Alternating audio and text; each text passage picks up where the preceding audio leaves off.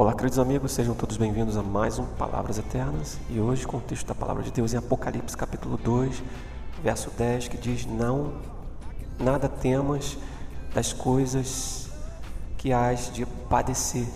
Eis que o diabo lançará alguns de vós na prisão, para que sejais tentados, e tereis uma tribulação de dez dias. Ser fiel até a morte, e dar-te-ei a coroa da vida.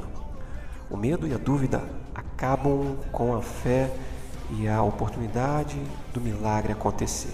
Muitas vezes estamos diante de problemas impossíveis e acabamos cedendo à tentação e desviamos da vontade de Deus por causa do medo e da dúvida.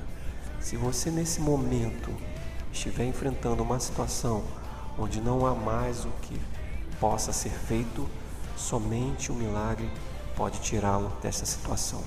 Então não desista, clame a Deus e espere, pois o Senhor tem prazer em fazer milagres para que seu nome seja glorificado em nosso meio. Eu gostaria de orar contigo, Pai querido.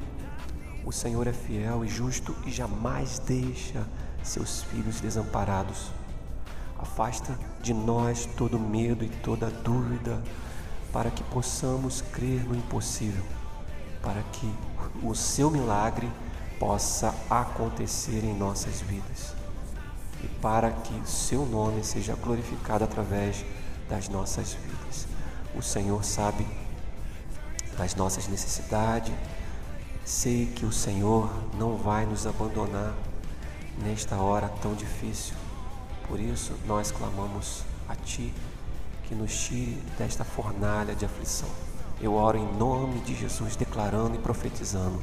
Amém. Bom, este foi mais um Palavras Eternas. Nos vemos na próxima. Até lá.